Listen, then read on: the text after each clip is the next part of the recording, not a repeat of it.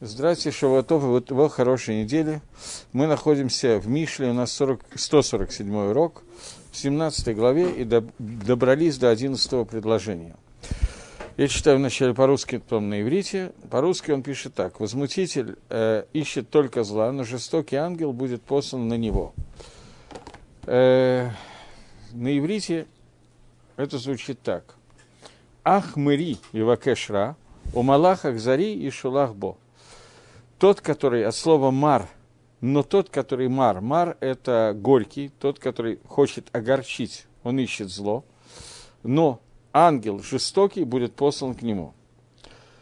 Э, объясняет э, Мальбим, что это предложение можно учить, я в прошлый раз не успел это сделать, можно учить только вместе с предыдущим предложением, которое говорит в десятом предложении – опасение обличения действует, э, больше действует на разумного, чем на глупого сто ударов. И теперь, совместив эти два предложения, получается так, что вместо георы, вместо упреков, которые находят, даются человеку, который разумный, это для него лучше, чем 100 ударов для глупца. Но человек, который по природе своей горький, и он ищет зла, к нему посылается ангел, который жестокий, и он будет с ним иметь дело. Мальбим комментирует сразу два предложения и говорит, глупец, ему не поможет даже удары, потому что он знает законы мудрости, но он сдвигается в сторону от этих законов, потому что у него очень сильная тайва. Словом «ксиль» объясняет Мальбим не слово, которое я перевел словом «глупец», потому что мы уже несколько раз считали, что есть разные слова для обозначения одних и тех же понятий.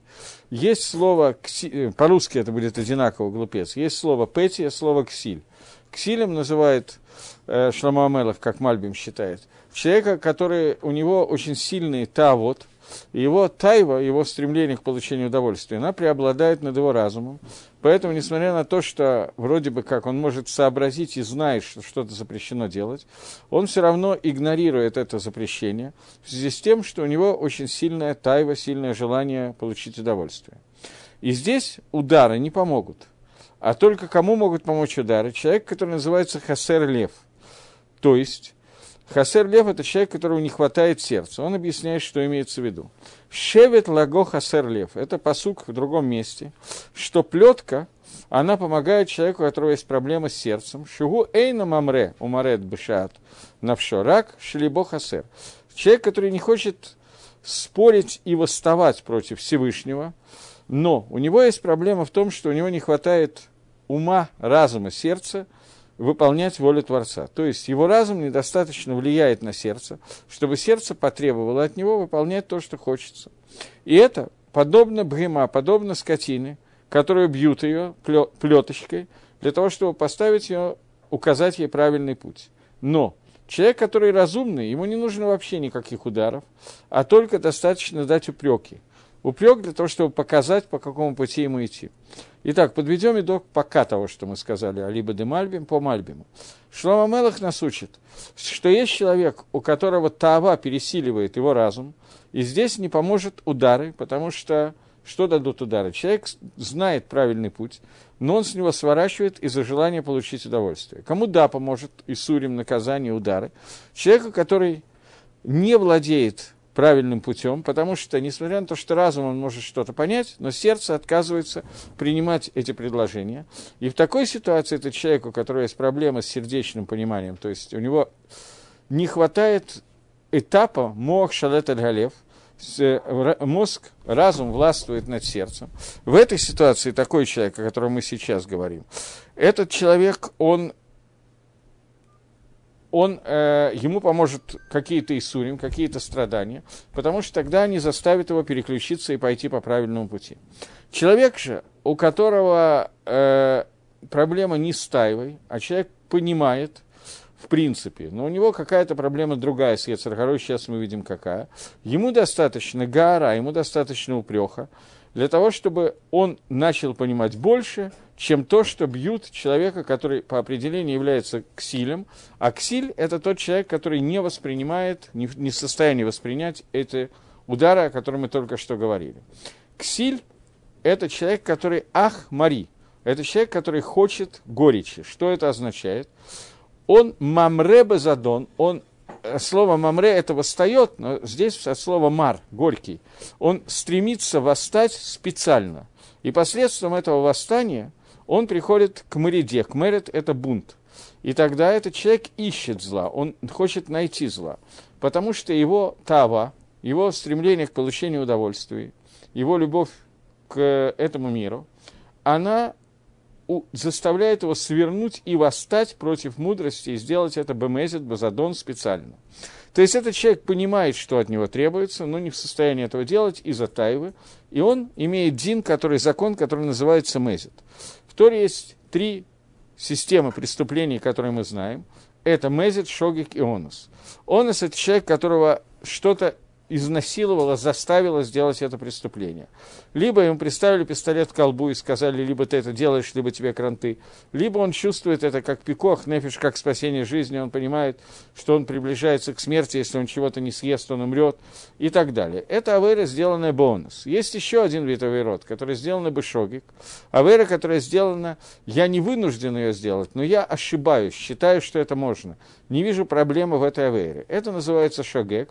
И человек, который делает это аверу, это еще одна вещь. Как правило, она связана с недостатком знаний Торы или подобных вещей.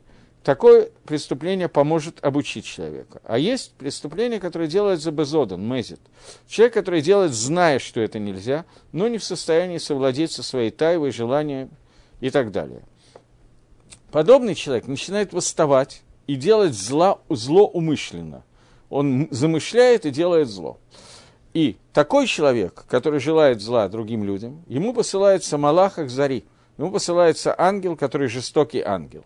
Чтобы это не помогло ему, никакие удары ему не могут уже помочь, что если не будет у него э, Мерида, специального восстания, то тогда ему достаточно было бы Гэры. То есть человек, который в состоянии справиться со своей тайвой, человек, который, проблема которого только то, что он шогек, он случайно, он недостаточно хорошо понимает, что от него хочет Всевышний.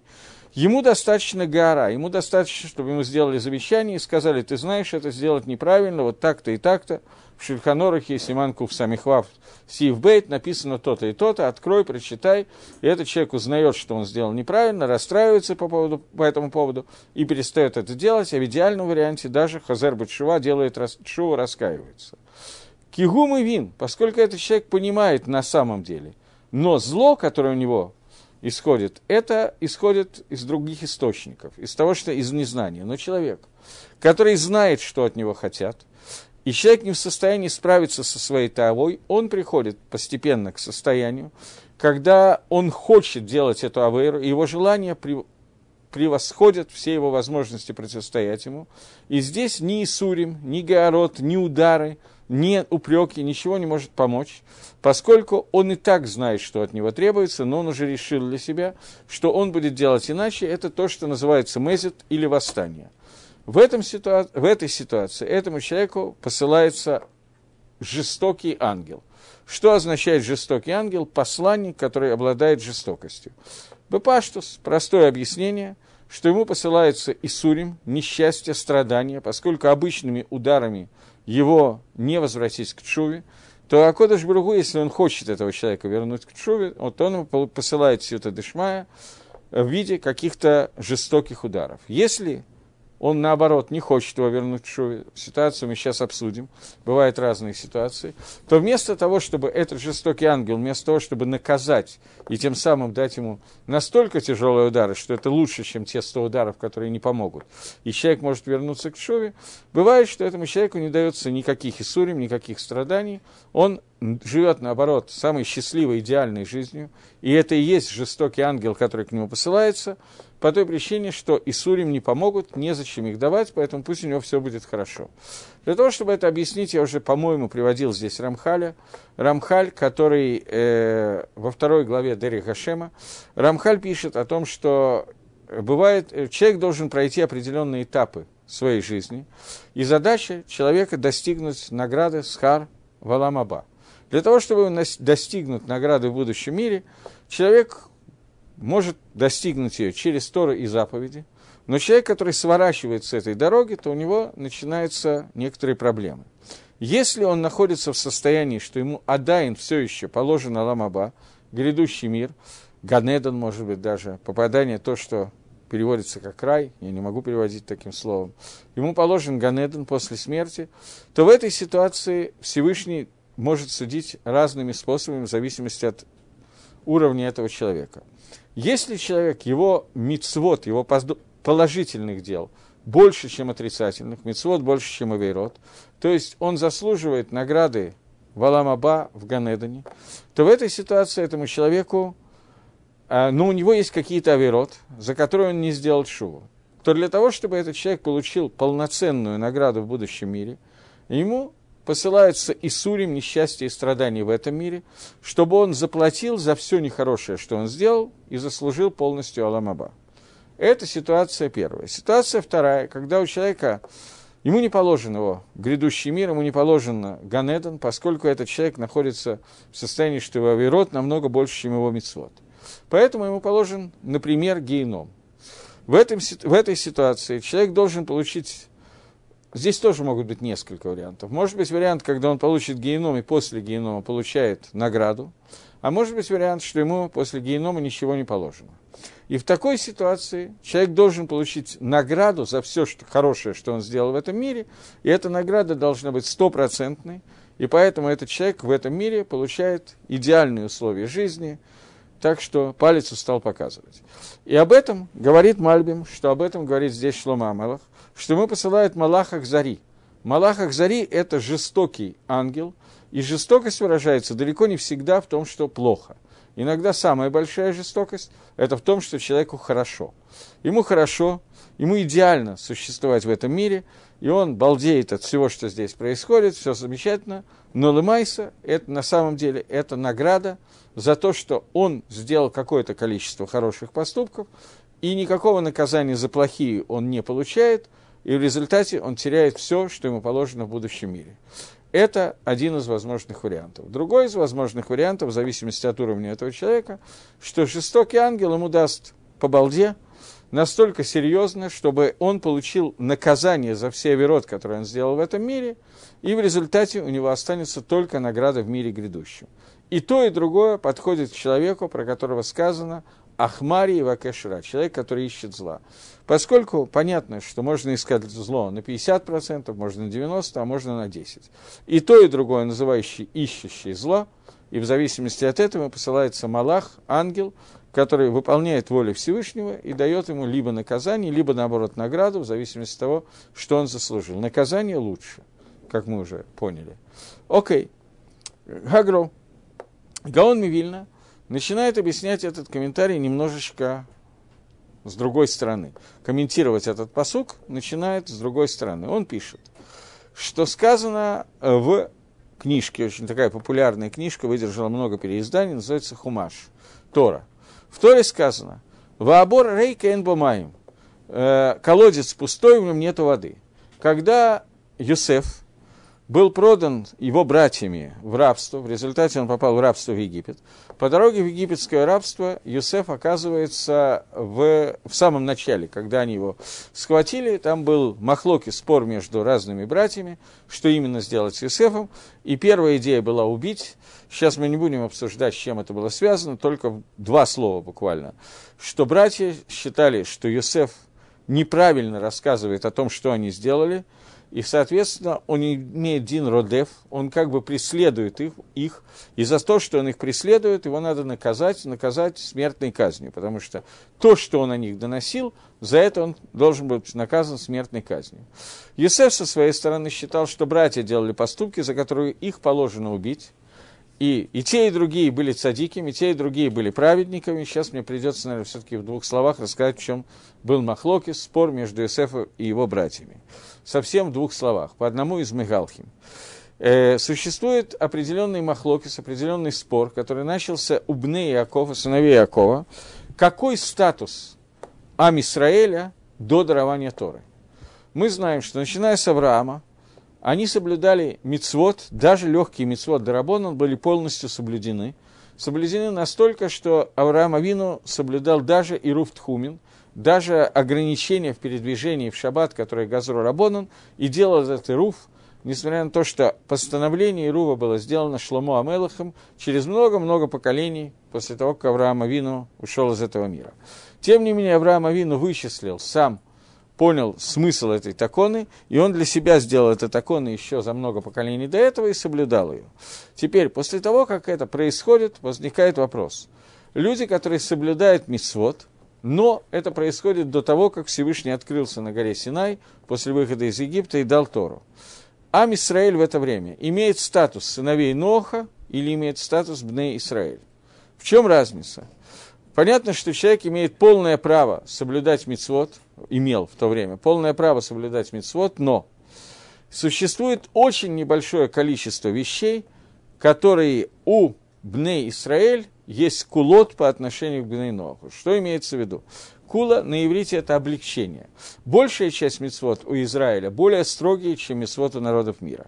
Но существует какое-то очень небольшое количество деталей мицвы, где у народов мира есть устражение по отношению к народу Израиля. Приведу пару мицвод, которые есть.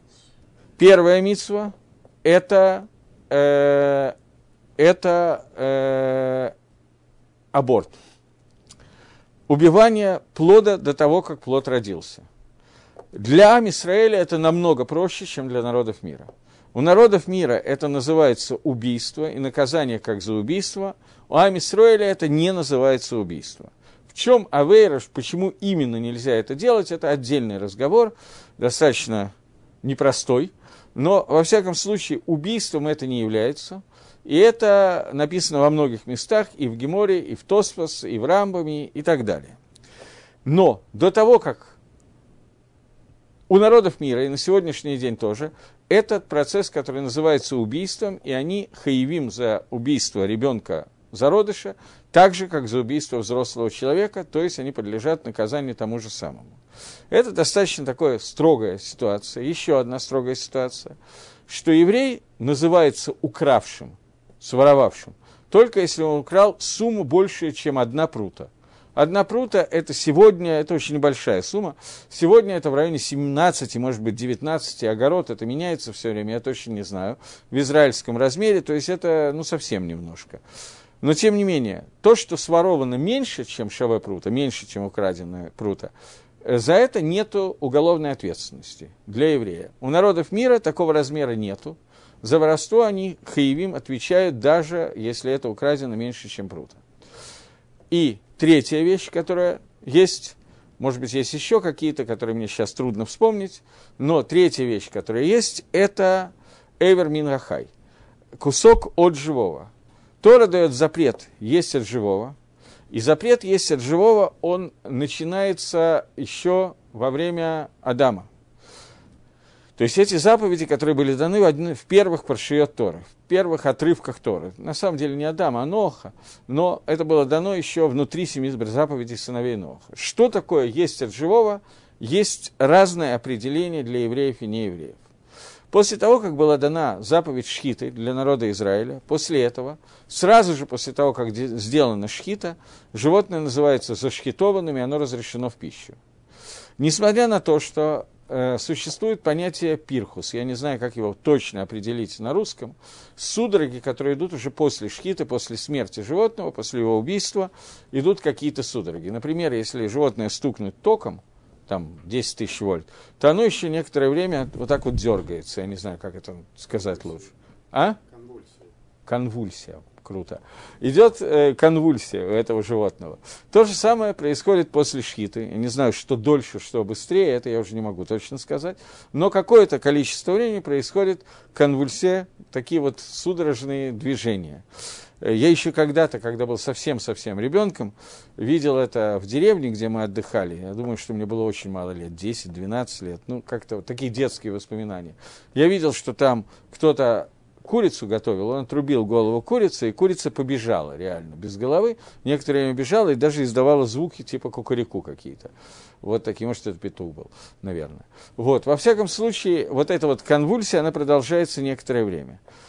Смерть наступает, то есть животное становится разрешенным в пище, когда эта конвульсия кончается – но для народа Израиля, после того, как дана заповедь шхиты, сразу после шхиты животное разрешено в пищу. В принципе, как легко догадаться, его невозможно есть сразу после шхиты, поскольку надо подождать, разделать, высолить, вымочить и так далее. Единственная возможность это делать, это взять прямо из того места, где было шхита на горле, вырезать кусочек мяса и зажарить его.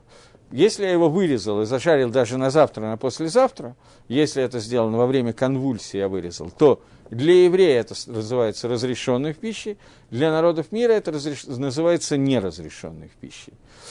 Мидрабонан, ну, короче говоря, по Рамбаму. То, что я сказал, это будет по Рамбаму. Я сейчас не хочу входить, там есть Раби Акивегер длинный, но это одно из мнений. Так вот, э, Мидраш объясняет, что Йосеф видел, как братья зашхитовали бычка, это одно из объяснений, и отрезали от него кусок мяса и жарили его – отрезали в тот момент, когда еще эта конвульсия шла. Понятно, что животное уже ничего не чувствует, очевидно. Но, тем не менее, по законам Бнейнох, это была Авейра, да, Арайса, это был запрет истории, а по законам э, Амисраэля это было можно делать. У них был спор, можно это делать или нет, потому что Есеф считал, что до дарования Тора Амисраэль называется Бнейнох, его братья считали, что дарование Торы, поскольку они приняли на себя весь Тарьяк Митцвот, все 613 заповедей, они называются Бней Исраэль, и им не нужно Лыгахмир устражать на себя законы Бней Ноха. Это одно из объяснений, которое дается, что это был конфликт, спор между Иосифом и братьями. Поэтому, когда Иосиф рассказывал папе, что они едят от живого, то он их обвинял в нарушении Торы, за которое положена смертная казнь для сыновей Ноха. В это время они считали, что Иосиф Радев, он обманывает, им не положена смертная казнь, и, соответственно, им нужно спасать свою жизнь, потому что иначе он их доведет до убийства. И они решали, как это нужно сделать, и они планировали убить Юсефа, но в последний момент они решили, что этого нельзя сделать, поскольку не факт, что они имеют право быть судьями, это их родственник, они не объективны и так далее. Тогда они решают бросать его в колодец. И бросают его в колодец, о котором написано «Ваабор рейк эйн бомайм». Колодец пустой, там нету воды. Это все я подводил к этому колодцу, в который бросали Юсефа. И теперь Дерихагав просто заодно такая есть накуда интересная, которую учит Хатам Сойфер. Когда фараон в Египте, после того, как э, уже умирает Юсеф, написано, и встал новый царь в Египте, который не знал Юсефа. И э, он вызывает акушерок и говорит, что вы должны убивать детей, которые будут рожаться, еврейских мальчиков прямо в зародышном состоянии вы должны убивать. И написано, что фараон, который не знал Юсефа. А акушерки боялись фараона и не делали так, как сказал фараон. Поскольку боялись Всевышнего, я извиняюсь, оговорка. Они боялись Всевышнего и не делали, не делали то, что сказал фараон. Так Хатам Софер объясняет, что та она фараона, требование фараона, была такая. Я не знаю Юсефа. То есть Галоха, как братья, не как Юсеф. И Ам Исраэль называется Израилем, поэтому нет запрета убивать плод. Поэтому вы имеете полное право до родов это делать. Умертвлять плод. А они, он не знал Юсефа, он отказывался принять точку зрения Юсефа, что они должны Лагахмир устражать на себя. А они боялись Всевышнего и отказывались выполнять требования фараона. Фараон их вызывает и говорит, почему вы отказываетесь выполнять приказ царя, если бы приказ царя противоречил Тора, то понятно, почему вы отказываетесь. Но он не противоречит Тора. Запрета на убийство зародыша у вас нету, а они шли по шите Юсефа и отказывались это делать. Так вот, здесь написано «Ваабор рейка энбамаем», что колодец, который бросили Юсефа, он пустой, и там нету воды. Э, здесь как бы происходит такое вот повторение. Пустой – и чего-то там нету. Если пустой, то понятно, что воды там нету. А спрашивает Гемора, раз там сказано, что колодец пустой, разве я не знаю, что там нету воды? Отвечает Гемора, он пустой от воды, воды там нету. Но там есть Нахашим и Акравим. Там есть э, змеи и скорпионы. Вот, змеи и скорпионы там есть. Э, то есть, в рукописи Гаон пишет немножко иначе. Здесь приведена дословно цитата из Талмуда, а в Ктафьят в рукописи Гаон написал так, что поскольку оттуда исчезла вода, как только там нету воды, тут же там появляется Акравим и Нахашим. Там появляются змеи и скорпионы. То есть вода – это Тора, и в тот момент, когда у человека нету Торы, там тут же появляется Акрав и Нахаш, скорпион и змея. Что имеется в виду? Маем – это Тора, и когда маем нету, тогда он, бор, становится пустой от Торы, которая называется водой, туда тут же входят Нахашим и Акравим, и они там находятся. Что такое Акрав и Нахаш? Это Ра у Мирма. Акрав – это Ра, Нахаш – это Мирма. Ра – это зло, Мирма – это обман. Акрав называется злом, а змей называется Мирма. Но прежде всего начнем со змея. Змей – это Нахаша Кадмани, это первый змей, который, беседуя с Хавой, обманывает ее, и этот обман заключается в том, что когда вы будете есть от дерева познания добра и зла, вы сделаете много позитивных вещей. Мы это уже обсуждали. То есть он приходит со стороны с хорошего совета, который является обманом. Ра – это ра, которая беецем. Там нету ничего хорошего, там сразу же дается совет человека влекут козлу. В этом сказано, что Нахаш Гая, то, что Нахаш занимается процессом, который называется Мирма, обман, это мы знаем, потому что Мирма – это, я, наверное, не знаю, как правильно перевести слово Мирма. Когда человек хитрит и впоследствии своей хитрости, ухитряясь, убирает его в, другое, в другое место. Поэтому это то, что сказано в Торе, что Нахаш был самый арум из всех зверей самый хитрый, самый большой мошенник из всех зверей, которые были. Окей. Теперь, чтобы как-то немножечко это объяснить, что хуже, рай или мирма, это очень трудный вопрос. Что хуже, Акраф или Нахаш, это совершенно не очевидно. Потому что, если у нас Мишна в трактате Брахот, четвертый, пятый перек Брахот начинается с Мишны. Не, не начинают молиться, не встают молиться Шманаэсра, имеется в виду, а только с тяжелой головой – не имеется в виду с перепоя, имеется в виду сильно сосредоточившись.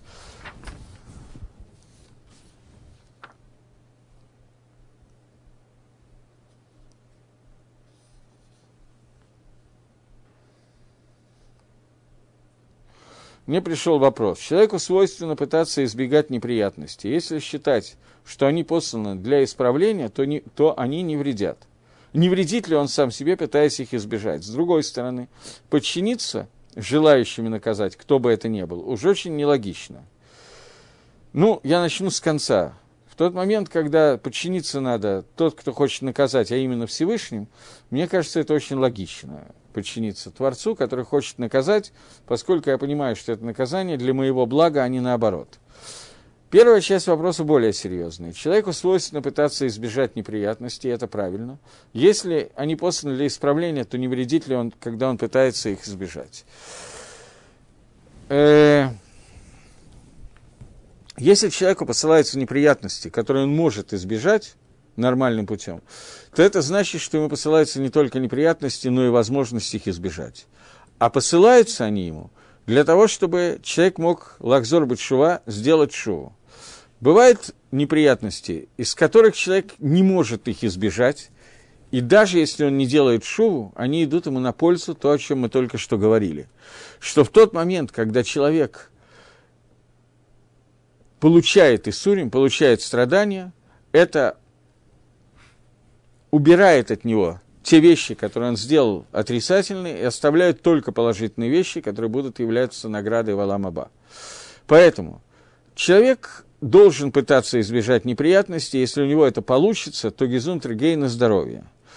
Вопрос, каким образом их избегать.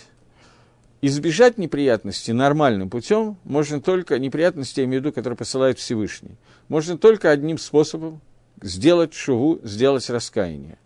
Потому что, когда человек пытается избежать неприятностей, посланных Творцом, я имею в виду не неприятности, которые сам к своей глупости на себя привлек, ну, возьмем какой-нибудь пример такой очень простой.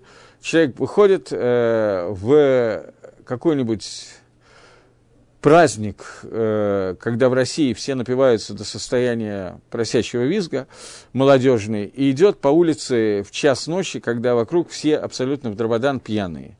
Это называется на одно место искать неприятности. В общем, почти наверняка он их находит. Но это не те неприятности, которые посылает Всевышний. Это неприятности, которые от глупости взял сам себе и принял. Человек, который, я не знаю, у нас в детстве были всякие такие игры, идет гулять на стройку, где идет капитальный ремонт какого-то дома, и где-нибудь на пятом этаже ходит по карнизу и так далее. Э, большая часть детей, правда, выжила в этой ситуации, почти все.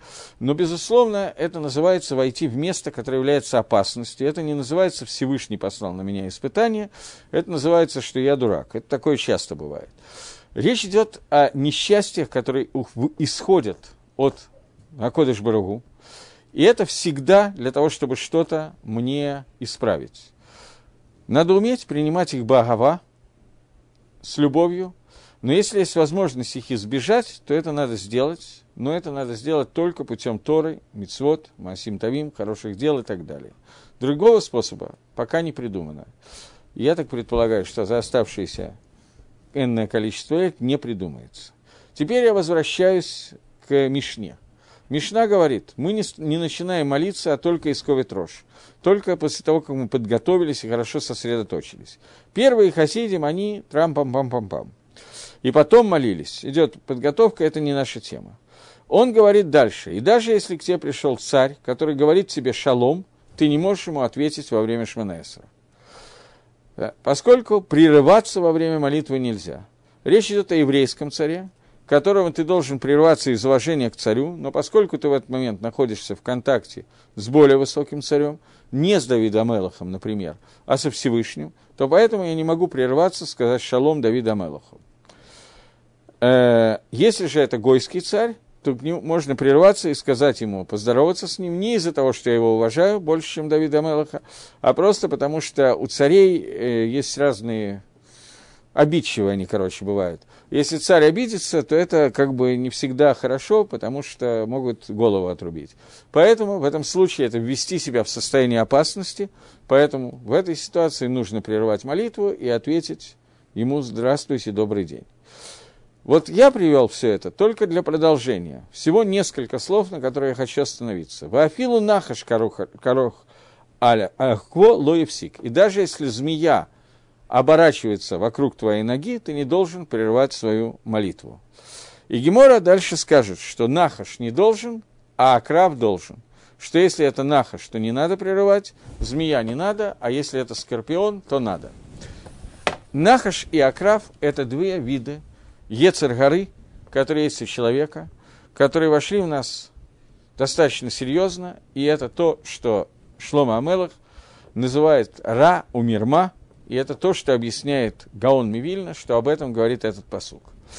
Нахаш – это Ецергара, мы уже учили просто, что есть Ра и Мирма, и очень трудно определить, что из них хуже, что из них лучше. Ра – это совет, который дает Ецергара сделать какое-то зло, которое сразу видно, что это зло. Мирма – это совет сделать что-то хорошее, позитивное, которое на самом деле завуалировано, весь негатив в нем завуалирован под позитив. Типа того, что змей говорил Хави, что если вы будете есть от этого дерева, вы невероятно подниметесь на духовную высоту, практически достигнете уровня Всевышнего. И Хава услышала этот совет. И вот мирма, она зачастую хуже, чем Ра.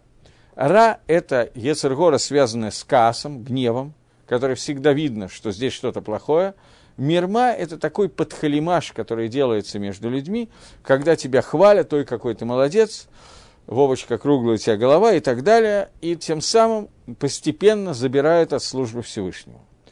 Акрав называется Ра, Нахаш называется Мирма. И кто из них хуже, кто лучше, очень трудно определить, потому что в чем-то лучше один, в чем-то хуже другой. Но Ра, в отличие от Мирмы, хочет убрать нас полностью, забрать полностью все. Поэтому слово «עקרב», его перевод, который дает книга Зогар, «עקרב» – это «עקר ב». «עקר» и потом ב, буква «בית». «לעקור» – это «вырывать», «ב» – это «בית», «עקרת» – «בית». «עקרב» – это то, что забирает весь дом, как бы вырывает из дому. имеется в виду בית шехины, имеется в виду дом божественного присутствия.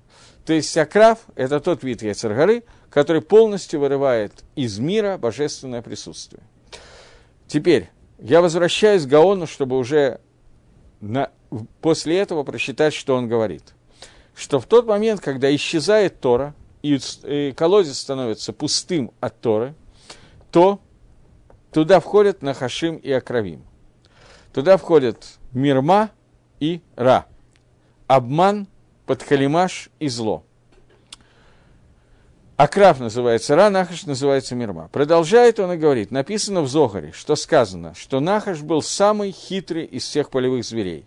И об этом сказано, посук, который мы сейчас учим, Ах Мириева Кешра. Человек, у которого есть горечь, он будет искать Ра. То есть, в момент, когда у него есть Марье, когда ему горько, когда он хочет сделать какую-то гадость, то есть, что значит Марье, который у него есть, что значит человеку мар – я не знаю, как это, горько человеку. Но горько не, не в смысле гойской свадьбы. Горько человеку что-то другое. Ему горько по поводу Торы, ему не хватает Торы, поскольку он ее оставил. Это горечь, которая есть у этого человека от оставления Торы, то он не просит ничего, а только ра, а только зло. Поэтому этот человек, даже мирмы у него уже особо, но остается мирма и ра, это два вида зла, которые есть, и это зла, два вида зла, которые мы видели, если кто-то помнит, что Мальбим определял во втором перике, когда первый раз появилось понятие Ра и Мирма, то Мальбим определял это Мирма как Ватхалимаш, а Ра – это Кас, гнев. Два качества, которые являются сугубо отрицательными качествами, которые существуют. Так вот, он говорит, что эти два качества, они появляются, когда человек оставляет Тору, Поэтому навстречу этому человеку имеется в виду по отношению к другим людям и по отношению ко всему миру. Поэтому тут же этому человеку посылается Малах Ахзари, жестокий ангел, который посылается к нему. И об этом написано, написано, секундочку, в псалмах. Теперь только найти надо. Один момент –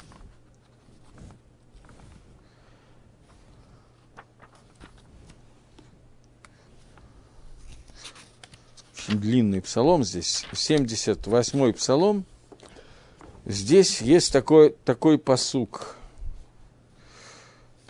«Послал на них гнев свой, ярость и негодование и бедствие, нашествие посланцев злых».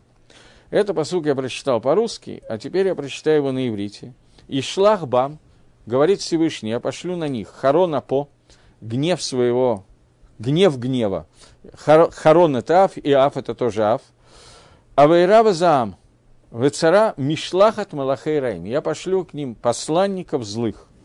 Так вот, в тот момент, когда человек отказывается от, э, то есть он замышляет зло, замышляет ему горько, его оставляет Тора, в него входят Акравим и Нахашим, э, вот эти два вида Ецергоры, то в этот момент он посылает, э, Всевышний посылает на него Мишлахат Лахей Раим – тяжелых ангелов. Пируш, объяснение. Когда человек хочет сделать зло своему товарищу, чтобы тот оказался в беде, в несчастье, то Всевышний посылает к нему плохих посланников, и то же самое здесь. Это то, что сказано в Дилеме, это то же самое, что говорится здесь. Подведем итог, как Гаон учит этот посук. Совсем не, не совсем так или совсем не так, как Мальбим. Он учит посук, что человек, у которого появляется состояние горечи. Состояние горечи – объясняет Гаон, появляется в тот момент, когда человек чувствует опустошение от Торы. Тора и он разделены. В этот момент отходит состояние пустого колодца, где нет воды, и, соответственно, туда попадают Акравим Нахашим, скорпионы и змеи. Это два вида зла, которые существуют. Зло открытое и зло завуалированное. Ра – это открытое зло, мирма – это завуалированное зло, через подкалимаш, через обман. И в этот момент человек начинает наполняться злом и обманом, и в этот момент Всевышний, для того, чтобы как-то компенсировать эту ситуацию, посылает к нему посланников, которые являются жестокими. И жестокость их посланничества состоит в том, что они работают меда кинегет мира, меда, мера за меру, и этот человек попадает в новые испытания, и дальше все так, как мы говорили по Мальбиму, то же самое по Гаону, это будет связано с тем, на каком уровне он находится, либо это зло выразится в том, что ему, наоборот, будет очень хорошо, но зато никакой чувы, никакого искупления грехов не будет, либо ему будет очень плохо, в зависимости от уровня его отношения, соотношения весов добра и зла, которые есть внутри этого человека. Окей. Немножко такой неожиданный новый пшат, который дает Гаон, но зато очень красиво. И вот, когда Гаон объясняет эту Мишну, которую я уже зачитал вам, что когда змея находится вокруг ноги, то человек не должен отвлекаться, а когда окрав, скорпион, он должен объясняться. Гаон объясняет, что это два вида Ецергары. Нахаш – это безусловная Ецергара, которая хочет убрать человека и убрать, направить его в сторону обратного изучения Торы и так далее. И когда во время молитвы этот Нахаш приходит со всякими идеями и так далее, то, тем не менее, молиться человек может в этом состоянии. Несмотря на то, что у него возникает желание как нагадить ближнему, обмануть и так далее, то этот вид Есаргара а дает ему все еще возможность соединиться со Всевышним. Но есть второй вид Ецаргары, которая окербе, которая отрывается, полностью отрывается от Торы и отрывается от Шехины, то, что отрывает дом от дом Шехины от этого мира – то есть тот момент, когда мысли, которые полностью вообще не в состоянии человек думать о Всевышнем, если эти мысли к нему приходят, то в этой ситуации апикарсуд, который к нему приходит, ему нельзя молиться Творцу вообще. То есть Нахаш – это Ецаргара, которая в нем содержится чуть-чуть добра, в нем содержится чуть-чуть правда. Это может быть еще более опасно, чем полное зло, но тем не менее молиться в этот момент все еще можно – но в тот момент, когда к нему приходит Ецаргара в виде того, что у него полностью наакар, полностью окрав, от слова лаакор, полностью вырвано мысли о Творце, то в этом ситуации, когда приходит такое, то молиться нельзя. Я попытаюсь привести каких бы два примера каких-то. Мирма – это когда человек продолжает думать о Творце, но возьмем что это займет какое-то время, но, может быть, и ничего страшного. У нас есть две основных Ецергары, которые есть у человека. Ецергара мужского рода Ецергара женского рода. Они разбиваются, понятно, на много-много. Если очень кратко их изложить, то это тайва, которая называется, против которой написана вся книга Мишли, Шлама Амелах. Тайва – это стремление, удовольствие этого мира, вкусно, пожрать и так далее. Это Тава, Хемда, в данном случае я их объединяю, хотя Шлома Мелах их все время разъединяет, пишет их как две отдельные, но это разновидности одного и того же, стремление к удовольствиям и получению удовольствия. И есть второй вид Яцергоры, который называется Гава или Каас, Гайва – гордыня или гнев. Это два разных вида Ецергора, и они работают по-разному и соответствуют разным накудот. И я уже много раз говорил – о том, что две, два эти, я не знаю, кто из них хуже и кто лучше, это по-разному, в зависимости от ситуации. Иногда ничего страшнее, чем э, Тавы нету, иногда ничего страшнее, чем Гавы нету. Но мы с вами видели, что когда э, пророк Нехамия и Эзра, которые руководили строительством храма, построили второй храм, то они увидели, что это такой эт, рацион, такое угодное Всевышнему время, что можно обратиться с просьбой в молитве. Когда в другое время такое бесполезно просить. И они обратились с просьбой уничтожить Ецер Авойда Зойры. Ецер Авойда Зойры – это каас, это гаава, это гордыня. Поэтому Гемора говорит, что тот, кто гневается, он как бы служит Авойде Зойре. Вся Авойда Зойра рождается из-за того, что человек не готов подчинить себя Всевышнему, потому что ему кажется, что я должен выполнять то, что мне говорят. Это, ну, я не хочу сказать про того, кто прислал вопрос, но подчиниться желанию наказать, кто бы это ни был, очень нелогично. Это, по-моему, да, наоборот, бывает, что это очень логично. Это ситуация, которая возникает, потому что я не хочу никому подчиняться. Это нормальная ситуация. С этим, с этим надо бороться. Но большая часть людей, они не хотят никому подчиняться, включая Творца. И это вода и проблематично. Из-за этого возникает Ецаровой дезойры. Поэтому Акрав – это Ецергора Авой дезойры. Мирма – обман, желание подхалимажа и так далее, добиться чего-то. Это Ецер Тайвы, который приходит и говорит о том, что ничего страшного нет, и, как правило, то есть очень часто, не как правило, но очень часто, действительно нет ничего страшного, чтобы хорошо покушать или что-нибудь подобное. Может быть, даже очень позитивно. Но, тем не менее, очевидно, что когда это становится единственной целью жизни, то это становится, мягко говоря, проблематично. И вот эти два Ецера, которые являются Акраф и Нахаш – Нахаш не случайно предложил Адаму и Хаву покушать, хотя понятно, что там присутствовала и Гаева тоже, но при этом там присутствовала и Тайва, и если вы вспомните Мидраш, то вы увидите, что Мидраш не случайно рассказывает, что Нахаш увидел Хаву, влюбился в нее и подумал, что если она съест от дерева вместе с Адамом, то Адам, который слышал приказ Всевышнего, умрет, а Хава достанется ему – Поэтому легко понять, что это не Гаева, а Таева, основное, что говорит нам этот мидраж. И вот э, дво, два вида этой Ецергары – это Акрав и Нахаш. Так вот, Акрав соответствует Авойде Зоре, Нахаш соответствует э, Таве. И когда Аншейк Несад и увидели после строительства храма, что они могут попросить Всевышнего о том, о чем раньше они даже не мечтали просить, то они после определенных постов обратились с молитвой, чтобы уничтожить Ецергора Кавойде Зойры. И этот Ецер был уничтожен. При этом этот Ецер, когда был уничтожен, то Мидраш рассказывает, что он выбежал, той зверек, который выбежал, это аллегория, понятно, из Кодыша Гдашим, из святая святых, они его поймали и так далее. Но выбежал он не откуда-то, он выбежал из Кодыша Гдаших, из святое святых. Что хочет сказать нам Гемора, говоря, что он выбегает из Кодыша Гдашим? Она хочет сказать, что это как бы один из яцерим, без которого мир не может нормально существовать. Потому что Кодыш и Гдашим – это идея единства Всевышнего, наиболее яркое раскрытие скрижали завета и соединения Всевышнего с миром, и там в этом раскрытии находится Ецаровой Дозойра. Прямо в Кодыше Гдашим. Те, кто об этом подумают, увидят, что не могло быть иначе, просто никак. Потому что Кенегит, Анахи Гашем Лакейха, я Всевышний ваш Бог – что является Кодыш Игдашим, находится Лой Йола Хайла Элогима Хирим, не будут вся других богов. Вторая заповедь, она следует из первой. Поэтому из Кодыша Игдашим вылезает этот Ецер Абойда Зойра. Он уничтожается не полностью, он прячется, но он ликвидируется, его действия в этом мире ограничены до какого-то колоссального предела. После чего Аншейк Несет Гдала видит, что такое удачное время, что они могут попросить еще что-то.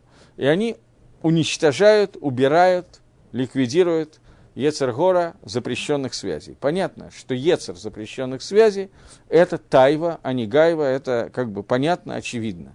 Запрещенные связи и этого желания запрещенных связей нету. Но в это время невозможно ликвидировать полностью только запрещенные связи, ликвидируется Ецер ко всем связям. И после того, как это происходит, другими словами, ликвидирована тайва, убрана из мира вообще. И после этого рассказывает Гемора, что петух не подходил к курице, муж не подходил к жене. Мидраж говорит о том, что люди забывали покушать, умирали от голода, поскольку после того, как желания исчезали, после этого мир не мог существовать. Но главное, что произошло, это люди не могли учить Тору. Поэтому Аншейк Несдагдала обращается ко Всевышнему и возвращает Ецар Тайва обратно на место. И сегодня он у нас есть. Может быть, не настолько сильно, как у них, поскольку мы во всем хуже, чем они. Но, тем не менее, этот Ецар присутствует. Главная проблема, которая была, что без Тайвы невозможно жить, потому что Тайва является необходимой вещью для изучения Торы. Но тайва должна быть направлена только в положительном направлении. Тайва изучения Тора – это означает, что человек физически не может изучать Тору, если он от этого не получает удовольствия. Тора должна быть интересной, красивой, она должна захватывать, иначе невозможно воспринять Тору. Это, будет, это перестанет быть Тора. Вот, поэтому когда, рожда, когда ликвидируется Тайва из этого мира, то мир не может существовать, потому что без Тора жить нельзя на свете нет. Так вот, после того, как это происходит, Тайва вернулась, а Гайва нет. Теперь вернемся к нашему посуку. Акрав и Нахаш – это эти два вида Авойда Зойры. Нахаш – Тайва, Акрав – Гайва. Нахаш может остаться в этом мире, но Акрав, человек не может молиться Всевышнему в тот момент, когда у него есть Махшова, Авойда Зойры. Поэтому Гагро объясняет аллегорию этой Мишны Э, Гагро объясняет, Гаон Мивильна, не здесь, в Агадот, э, в, э, на Брохас, он объясняет, что аллегория Мишны состоит в том, что человек, у которого является во время молитвы, появляется мысль «тавы», он может продолжать молиться. Афилу нахаш коров или рагло. Но в тот момент, когда у него появляется акрав, мысли об Авой Дизоре, он должен прекратить молитву, потому что в этот момент молиться нельзя. Змей во время молитвы может навязывать мысли о вкусной еде, а может и мысли о противоположном поле. Молиться все равно можно. Самое смешное, что да.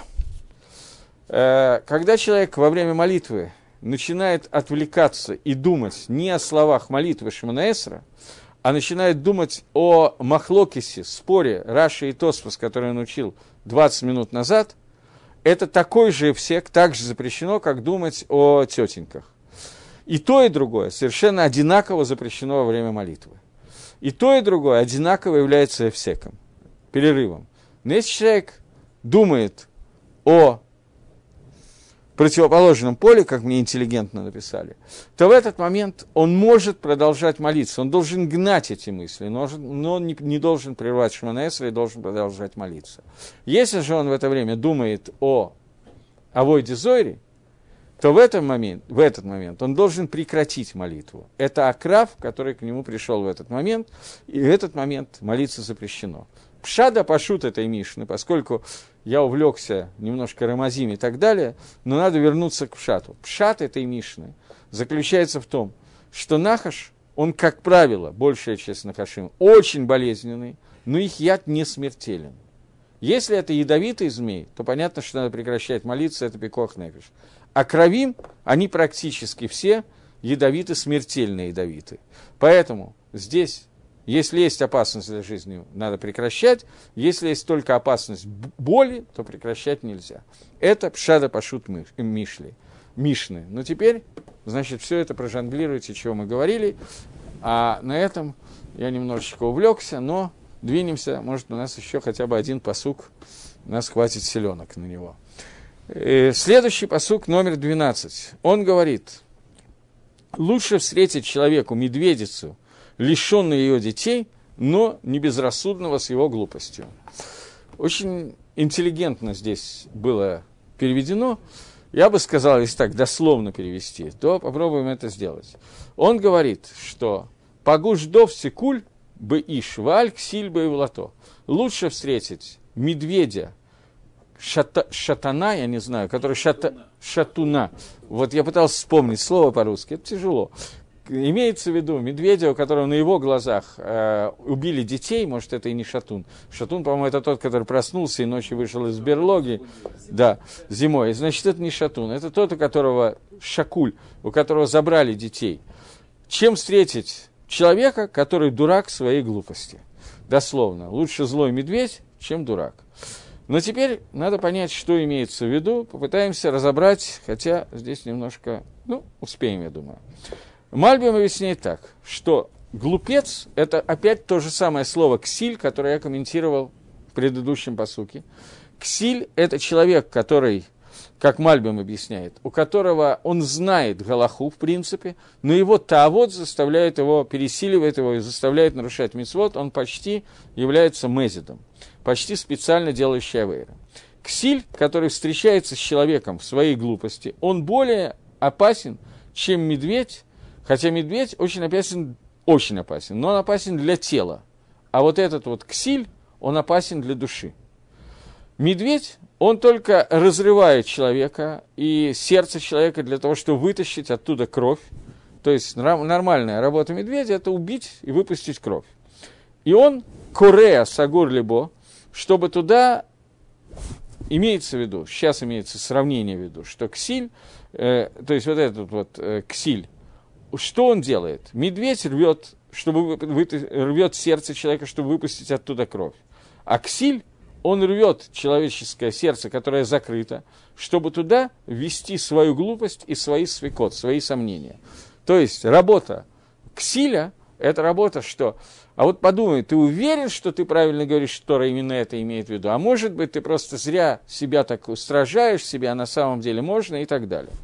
И ксиль, не может оставить человека ни при каких условиях. Медведь может оставить человека, убил и все, и пошел. Ксиль не оставляет никогда. И это будет продолжаться вечно. Это объяснение, которое дает Мальвим. Э, на самом деле Гаон тоже очень коротким объяснением объясняет этот посук. Прошлый посук у нас немножко занял времени, но так вот случилось. И объясняет Мальби, э, Гаон Мивильна, что человек, который встречает медведь, медведь, он в принципе, в своей природе, я не знаю, я думал всегда, что медведи немножко добродушные, но Гаон Мивильна говорит, что медведи, они, их легко разозлить, они быстро приходят в состояние озлобления. Я сейчас вспомнил, что когда-то, это уже было несколько лет назад, было безумно холодно. И когда я летел на семинар под Москву, там, э, знаете, в газеты, в самолете проходят стюардессы и раздают газеты. А я спал в этот момент. Проснулся, у меня на столике лежит русскоязычная газета. Я, как вы понимаете, газету «Известия» не держал в руках уже много-много лет. Она как раз была открыта на какой-то такой странице. Я вот там вот взглянул, очень интересная надпись, что в Архангельске безумные холода – там какие-то там температуры стояла, я уже не помню, как-то очень холодно. Холод... Там всегда, я так думаю, холодно. А тут было холоднее, чем обычно. Поэтому белые медведи, они начали заходить в город, искали пищу. И там обращаются к жителям города, чтобы они не стреляли и жалели медведей белых. Я подумал, что вот, э, вот я, может быть, и не выстрелил бы просто потому, как испугался бы. Но вот из жалости к белому медведю это уровень когда медведь приходит в город, чтобы его не стрелять. Но это Россия как бы. Так вот он пишет, что медведь, он по своей природе очень злое животное, которое легко разозлить. Тем более во время, когда он называется шикуль. Что это значит? Это означает то время, когда убивают его детей, медвежат. Тем более он злится на того человека, который убил его детей. Не нравится он ему. И в это время, когда его встречаешь, то, в принципе, это некоторая опасность для человека, которая очень сильная. И тем не менее, лучше встретиться с таким медведем, чем встретить ксиля, человека, который, таавод которого владеет его разумом, в то время, когда он идет сделать свою авейру, когда его тава заставила пересилить разум. Или когда он уже этим занимается. Гаон больше ничего не объясняет, но Мальбим здесь добавляет значительное круче, так я бы сказал, что медведь может все, что сделать, есть некое подобие этих двух сооружений, медведя и ксиля. Медведь будет рвать сердце человека, чтобы выпустить кровь, чтобы уничтожить его тело, а ксиль будет рвать сердце человека, чтобы впустить туда свой ксилут, для того, чтобы таким образом заставить человека тоже стать ксилем. Э, попробуем еще одно предложение, если у нас хватит на это времени. Он говорит – кто воздаст, злом за добро, от дома того не отойдет зло. Здесь как бы очень коротенькое, очень понятное предложение, которое говорится. Машиф раатахат това, человек, который отвечает э, злом на добро, лотамиш раами бейто, не станет так, что не будет хватать его в его доме, не будет, всегда будет нехватка, зло будет находиться в его доме. Здесь почти ничего не пишет ни Мальбим, ни Гаон. Э, Мальбим пишет так, что Всевышний платит всегда меда кинегет меда, мера за меру. И несмотря на то, что человек, который делает какое-то зло, может сделать шубу и вернуться со своего пути, но человек, который зло сделал, в плату за добро, которое ему сделали, имеется в виду, сделал Всевышний. Всевышний сделал человеку добро, а он Всевышнего отвечает злом. Несмотря на то, что он захочет сделать шубу и сделает добро, тем не менее, Всевышний за это зло все равно человеку воздаст злом. И таким образом зло не уйдет у него из дому. И даже хорошие поступки не помогут убрать зло этому человеку. То есть идея очень простая. В принципе, когда человек отвечает, есть наказание меда кинегит меда, мера за мера, но чува помогает. Здесь чува помогает до определенной определенного уровня, потому что человек, который после того, как Всевышний дает ему какой-то подарок, добро использует этот подарок для зла, то даже потом Чува полностью не снимает то, что произошло. Э, это Мальби. Гаон говорит, что Хесед Гашем Млаарец, Всевышний, его Хесед направ... на... наполняет всю землю. Это цитата из псалмов. Когда Всевышний дает человеку больше добра, то есть он ему дает, например, много денег или какой-то другой хесед, который он ему делает, то человек должен служить Всевышнему с большей силой тем, что ему дано от Творца. Но человек, который делает авейрот теми деньгами, которые ему дал Всевышний, он дает, делает зло за добро. Поэтому зло не оставит его дом. То есть тот же самый комментарий, что дает Мальбим, дает Гаон Мивильна, но Мальбим добавляет еще одну вещь, Макора этого я не знаю, откуда Мальбим это взял, что человек, который потом перестает это делать, даже делает шоу, тем не менее Всевышний продолжает как-то учитывать этот поступок. Откуда Мальбим это взял, я не знаю. Гаон этого не пишет. Но по Мальбиму получается такая очень серьезная хумра. Вот, на этом мы заканчиваем. Спасибо большое за внимание. До свидания. До новых встреч в эфире через неделю.